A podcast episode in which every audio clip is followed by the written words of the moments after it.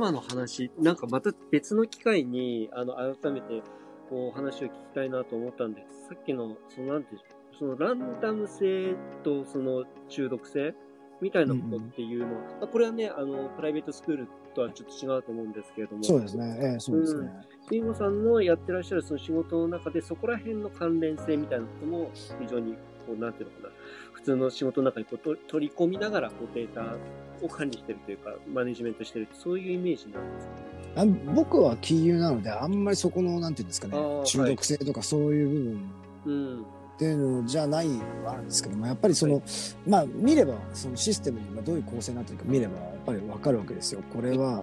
で僕もともとトレーディングだったのでそういう確率とかそういう部分に関してやっぱり、はい、あのねそういう部分に戦ってきたので、うん、どういうふうなその例えばねあの胴元がどういうことを考えてるかっていうのってやっぱりよくわかるわけですよ。ああなるほど。うん まあ、し仕掛ける側の視点ってやつですよね。はいはい。どう、どうやってかもるのかなっていう、えー、仕組みをまあ、その、そっち側の視点から考えるっていう機会が多いので、じゃないと、あの、生き残っていけないんで。うんそうだからそういうふうに抽象的に考えると、やっぱり、うん、結局はそういう、あのね、要するにドーパミンをどうやって出させるか、どういう方法でやるのが一番効率的で、どう一番中毒になるのかっていうのを、ある意味その、物理的なそういう科学的な薬品を使わずとも今は行動とかそういうのでできてしまうっていう、うん、そういう研究があるの脳科学はい、うんうんうん、だからまあある意味すごくそのもっと怖いわけですよね。そうですね。あ、直人さんこんにちは。あ、はい、ありがとうございます。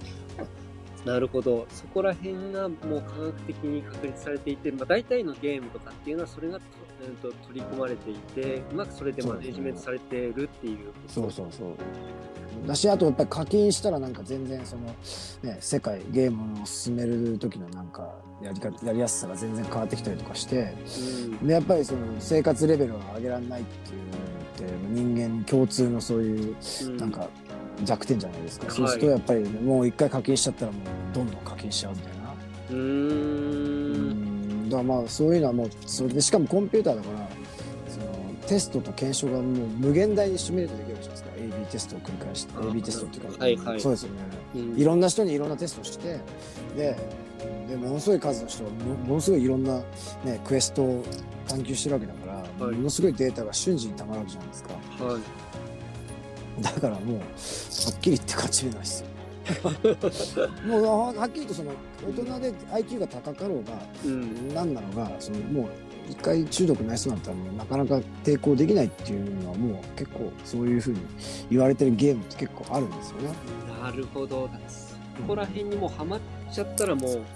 もしかするとね、ここで今話をしているこのスタンド FM みたいな、これもそういうところがあるのかもしれない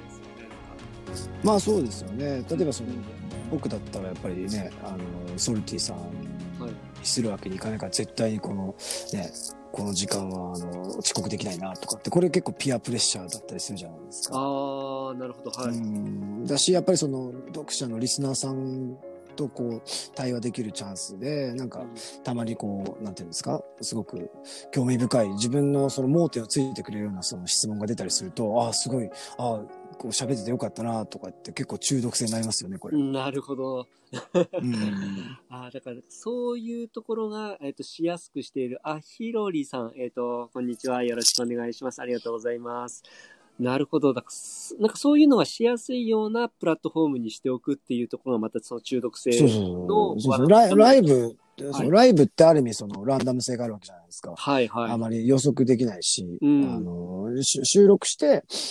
で、流してっていうんじゃなくて、結構動的にそのコメントが入ってきて、それのコメントによってそのなんか内容がこう動的に変わっていくっていう、そういう面白さがありますよね、ライブって。うん、そうですね。で、これを設計した人ってすごくある意味、あの、そのランダム性とかそういうのっていうのに結構造形が深いんじゃないかなとは思うんですけどね。うん。ね、だってもう本当朝から晩までね、もう一日なんか 10回とか20回とかライブしてる人とかいますもんね。僕は朝だけなんですけど。そういうのはある意味、もう書いてくることによって、まあライブすることによってもうドバビンバンバン出てるからもう、なんか一日何回もできちゃうみたいな、そういうところがあるってことですよね。そうですよね。だからなんかランナーズハイって言いますよね。これ結構スピーカーズハイっていうのも結構あるんじゃないかなと僕思うんですよ、ね、ああ、あるかも。確かに。はい、思いません？結構、特になんかその、一人で喋ってるよりも、なんかこう対談で、そこになんかお客さんがいて、でお客さんからその質問が入ったりとかっていうことに対して、こう、また対談でこう答えていくと、すごくその、心強い上に、なんかこう、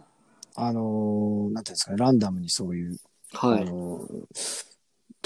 心がくすぐられるっていう側面はすごくありますよね。確かにそうですね。なんか、うん、さらになんかこの、なんかスタンドエヘムとかだと、入ってくる人になんかあんまり危険性を感じないところがあって、なんかその、うん、なんか、安心して話せるみたいな、なんかところがあると思うんですね。だからなんか割と、なんか対談するのに関しても、まあ、して話をしながらもランダム性っていう、なんかその、その時々の、あの好奇心をくすぐられるみたいなところの方があるから、なんかね、それもすごいドーパミンが出るのにいいのかもしれないですね、なんか。そうですね。なんか結構そのライブっていうのを実際にこうやってみて、あと、やっぱりそのね、映像のライブとかだと、やっぱりもうちょ,、もうちょっとそのカチッとしていかなきゃいけないとか、多分女性とかだったら化粧もしなきゃいけないしって、結構大変だなって思う部分あるんだけど、音声だともうちょっとそのリラックスした感じで、なんかやれる部分もあるじゃないですか。はい、そういうのもあって、結構いいそういうバランスなんじゃないかなっていうのをすごく感じますよね。なるほどですね。